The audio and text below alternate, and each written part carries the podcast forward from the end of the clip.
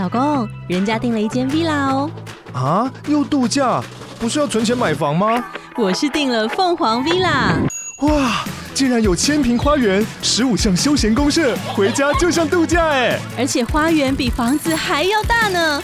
还有我最爱的游泳池，耶！龙大营建 villa 生活，十年防水保固，二至三房，零七三九八五五五五，凤凰 villa。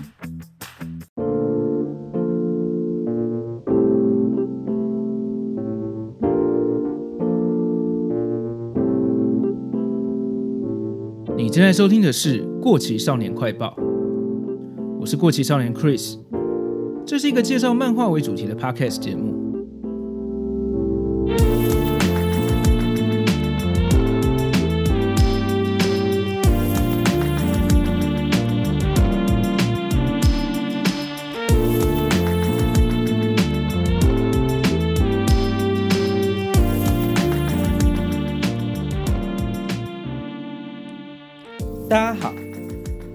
集的最后，我有提到，这次想要跟大家分享一部我从小就很喜欢的王道系勇者漫画《神龙之谜》。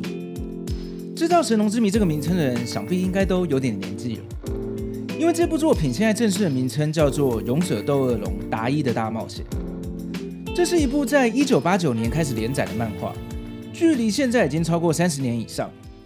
但这两三年，它稍微恢复了一点知名度。因为二零二零年开始，日本推出了它的动画重制版。虽然我觉得对他有兴趣的人，应该大部分都还是我这一辈稍微有点年纪的人，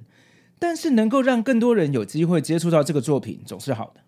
因为它真的是一部值得流传下去的经典作品。所以，不管你是以前就看过，或是对他很陌生的听众，今天就来听我推荐看看这部稍微有点老派，但是很有正统 RPG 风味的王道勇者作品吧。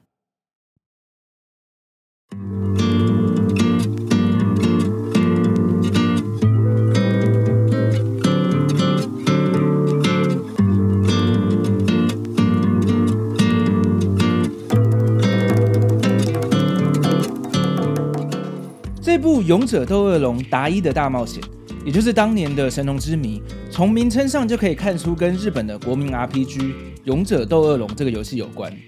是由三条路担任原作。岛田浩司作画的漫画作品，它采用了《勇者斗恶龙》这个游戏的世界观作为背景。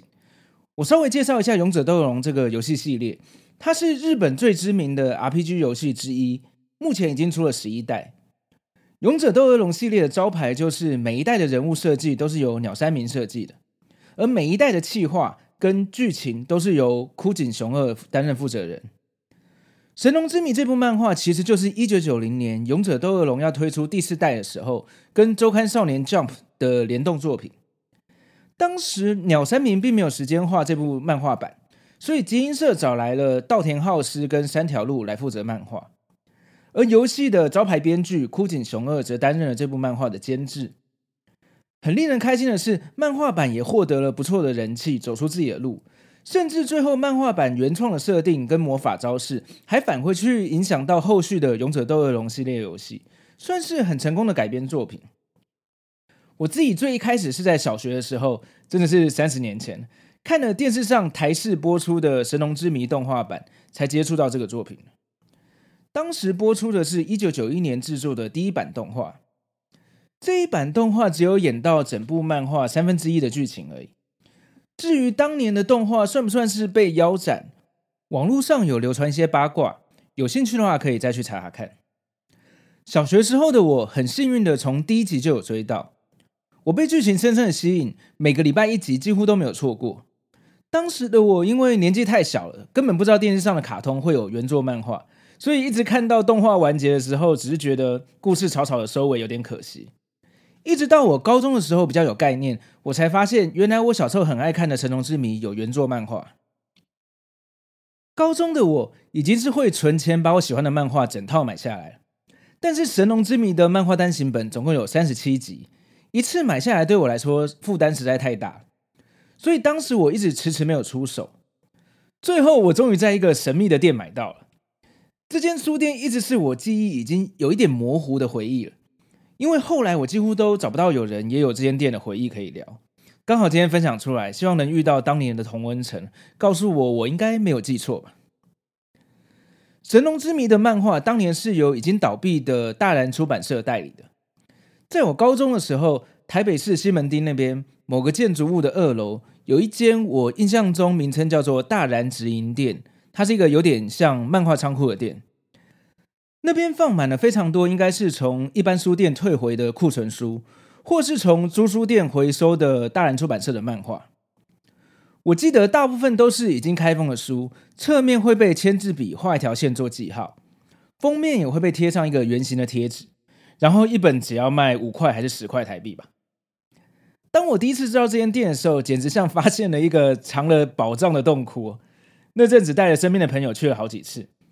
我以前介绍过的《奥运高手》《天才宝贝》，还有《梦幻天女》，甚至是我表哥的《幸运超人》，都是在这间店买的。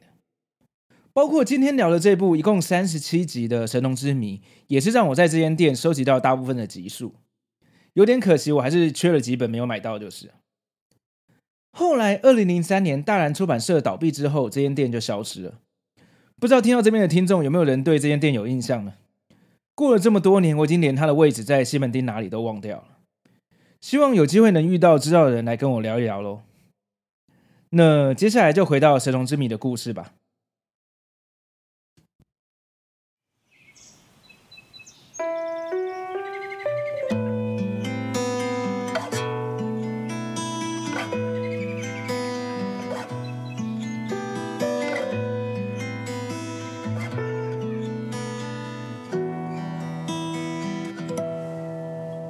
以下开始就会提到很多剧情的内容。在介绍故事之前，我先说，因为这个作品有好几个版本的翻译，包括一九九一年动画版、大然出版社的漫画版，以及大然倒闭之后青文出版社接手的版本。三个版本的翻译连主角的名字都不太一样。动画版本叫做小泰，大然版叫做小呆，青文版则是叫做达一。后面我会使用大然版的翻译。虽然我也不太喜欢主角叫做小呆啊，但是其他一些经典的角色，像大魔王巴恩、前魔王巴特拉，还有最重要的女主角何布，我都还是比较习惯大然版的翻译，所以就容许我保留这一点点小任性吧。好，神龙之谜，也就是勇者斗恶龙达一的大冒险的故事是这样的：多年前，魔王巴特拉被勇者阿邦击败之后，世界恢复了和平。魔王军底下的魔物在没有魔王的魔力控制之后，成为了一群和善的生物，隐居在一个迪鲁木林岛生活。主角小呆在还是婴儿的时候漂流到了岛上，被布拉斯长老收养。随着小呆在岛上长大，他也跟岛上的魔物成为了好朋友。他的爷爷布拉斯长老想要训练他成为一个魔法师，但是小呆总是学不会魔法，反而梦想能成为一个勇者。后来，在因缘际会之下，小呆认识了来到岛上的公主雷娜。在雷娜遇到危机的时候，第一次在额头上出现了神龙的纹章，并且施展了强大的魔法与剑术。事件结束之后，某天岛上的怪物们突然开始渐渐的恢复了魔性，互相攻击。连爷爷布拉斯长老也开始要失去理智，攻击小呆。这时候刚好成为了勇者家庭教师的勇者阿邦，带着徒弟何布来到了岛上。他在岛上设下结界，让怪物们恢复正常。原来是前魔王巴特拉复活了，所以这些怪物们才受到了影响。阿邦收了小呆为徒，希望在七天内帮小呆特训，让他成为能够独当一面的勇者。想不到在特训才到第四天的时候，前魔王巴特拉就杀来这个岛上。原来巴特拉是被大魔王巴恩复活的，现在的巴特拉则是大魔王底下的魔军司令，率领着拥有六大军团的魔王军。阿邦与巴特拉再度交战，却却无法将他打败。在阿邦施展了自爆咒文之后，巴特拉受了重伤，而阿邦则牺牲了生命。呃，其实是暂时的牺牲生命，就是。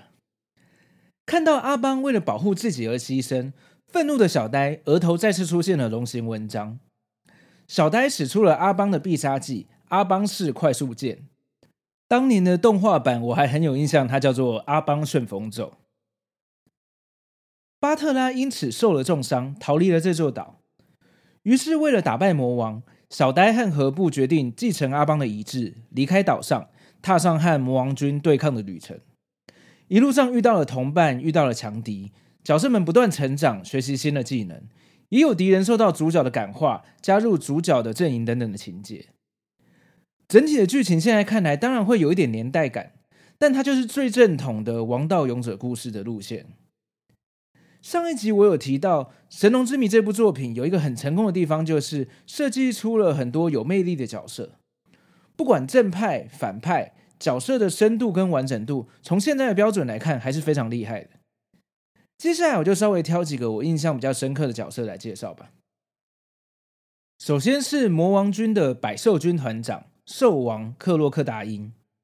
他是一只人形的鳄鱼，他的名字很有趣哦，就是鳄鱼的英文 crocodile 直接翻过来的。我小时候就对他很有印象，因为他很崇尚武士精神，有着学武之人的自尊。但是在跟小呆战斗的时候，听信了妖魔军团长尚波拉的建议，使用了卑鄙的手段。在他被小呆和何布打败后，对于自己没有堂堂正正的战斗感到很羞愧。同时也被人类的勇气所感动，最后转而帮助小呆对抗魔王，一直都是小呆他们最忠心的伙伴。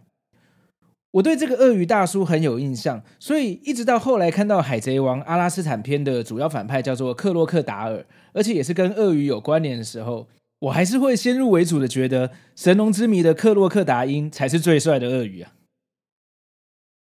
再来是不死军团长休格尔。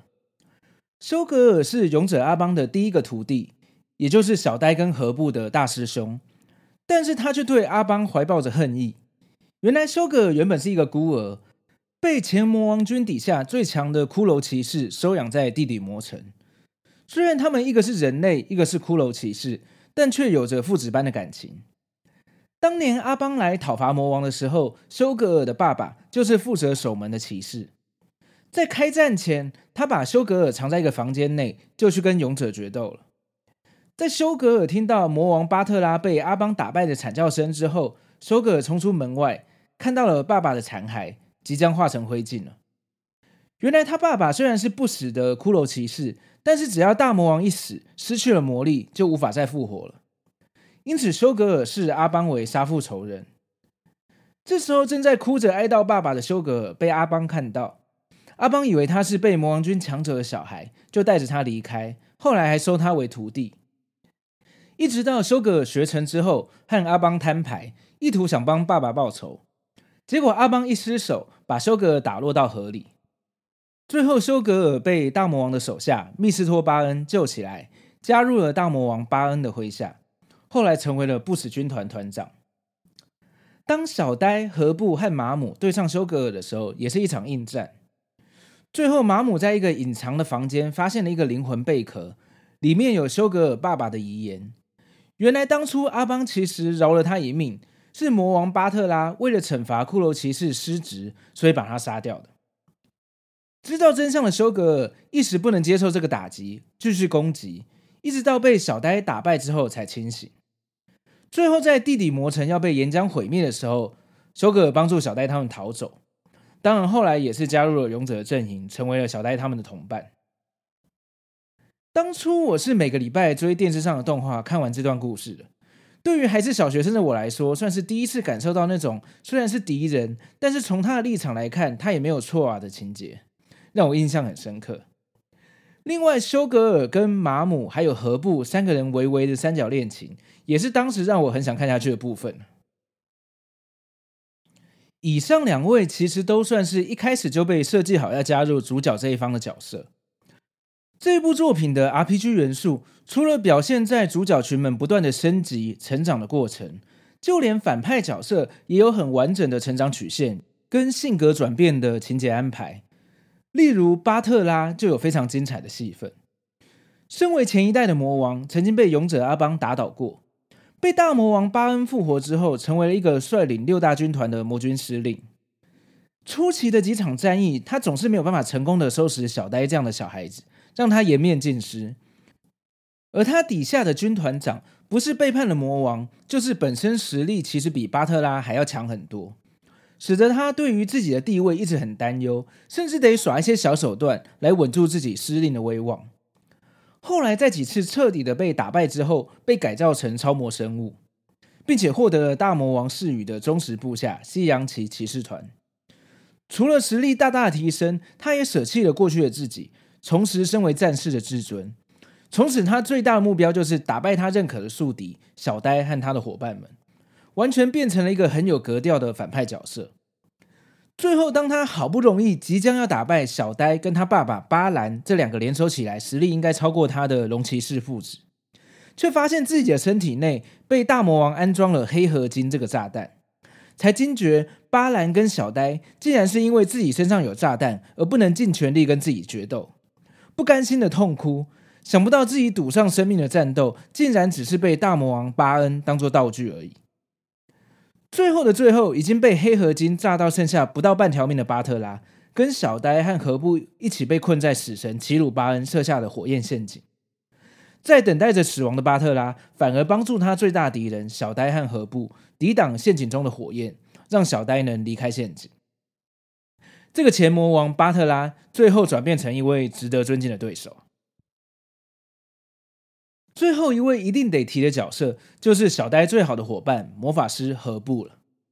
毕竟这部作品可是被大家戏称为《何布励志传》，可以说是这部作品的里主角。何布是主角群里面唯一一个没有血统优势的人。初期的他有点懦弱胆小，实力也不高，总是想要逃跑。后来在冒险的旅途中，为了保护伙伴，好几次鼓起勇气面对比他强大的敌人，一直到后期成为了大家最可靠的伙伴。他可以说是整部作品中成长幅度最大的角色，有超级多值得一提的名场面。第一个让我印象深刻的就是，当初小呆要和百兽军团长克洛克达因决战的时候，何不一开始吓着拒绝和小呆以及马姆一起去作战，独自留下来丢下同伴不管。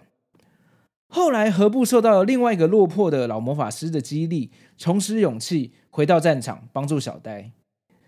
当时刚好情势对小呆不利。因为妖魔军团长尚坡拉使用了卑鄙的手段，让克洛克达因抓了小呆的爷爷布拉斯长老来当小呆的对手。爷爷因为离开了受到结界保护的迪鲁木林岛，性格受到了魔力的影响，变成残暴的妖怪。而小呆因为不想伤害爷爷而处于劣势。这时候虽然何布及时出现了，但实力不足的他怎么会是克洛克达因的对手？三两下就被打趴，被踩在地上压制。不断被踩踏个半死的何布，忍耐着痛苦，敲碎了魔杖，把玻璃碎片弹到了布拉斯爷爷的四周。原来他要用这些玻璃碎片制造一个魔法阵，使出一个小型的破邪咒文，也就是阿邦师傅在整个迪鲁木林岛所做的结界是一样的功能。终于让布拉斯爷爷在魔法阵中恢复了理智，小呆才能全力对付克洛克达因。这段是整个故事中何布第一次战胜自己内心的胆怯，明知道实力差敌人很多，还是鼓起那一点点的勇气，想办法战胜敌人。我第一次看这段是看旧版动画的演出的，到现在我还是印象很深刻。何布一边被鳄鱼踩在脚下折磨，一边弹玻璃碎片的画面，真的很令人感动。后来何不一步步学会强大的咒文，成为了可靠的伙伴。而且重要时刻更不惜牺牲自己来帮助大家。像故事中期，他们对上了小呆的亲生父亲，同样拥有龙形纹章的超龙军团长巴兰。小呆被他的爸爸夺取记忆而忘记同伴的时候，一群人躲在城堡中想办法让小呆恢复。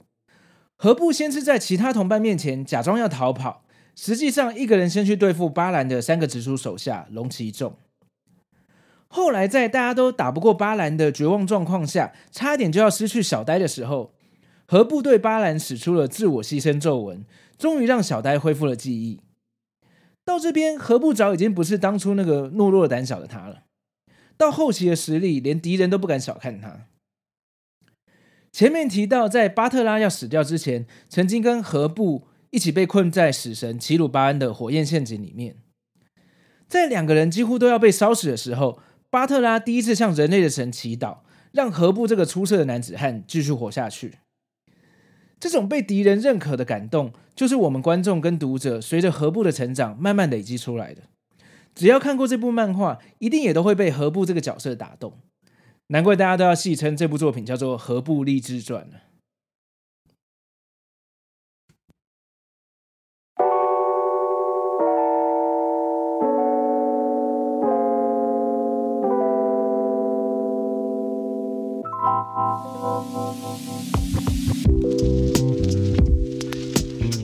个三十年前的经典作品，当年的人气其实不低哦。但是同期的少年漫画还有《七龙珠》《悠悠白书》《灌篮高手》这些怪物等级的作品，所以当年它连载完毕之后，也就随着时代沉寂了二十几年。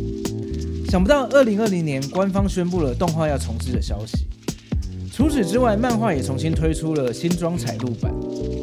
游戏方面更是分别在手机、主机跟大型机台上面准备出三款新游戏。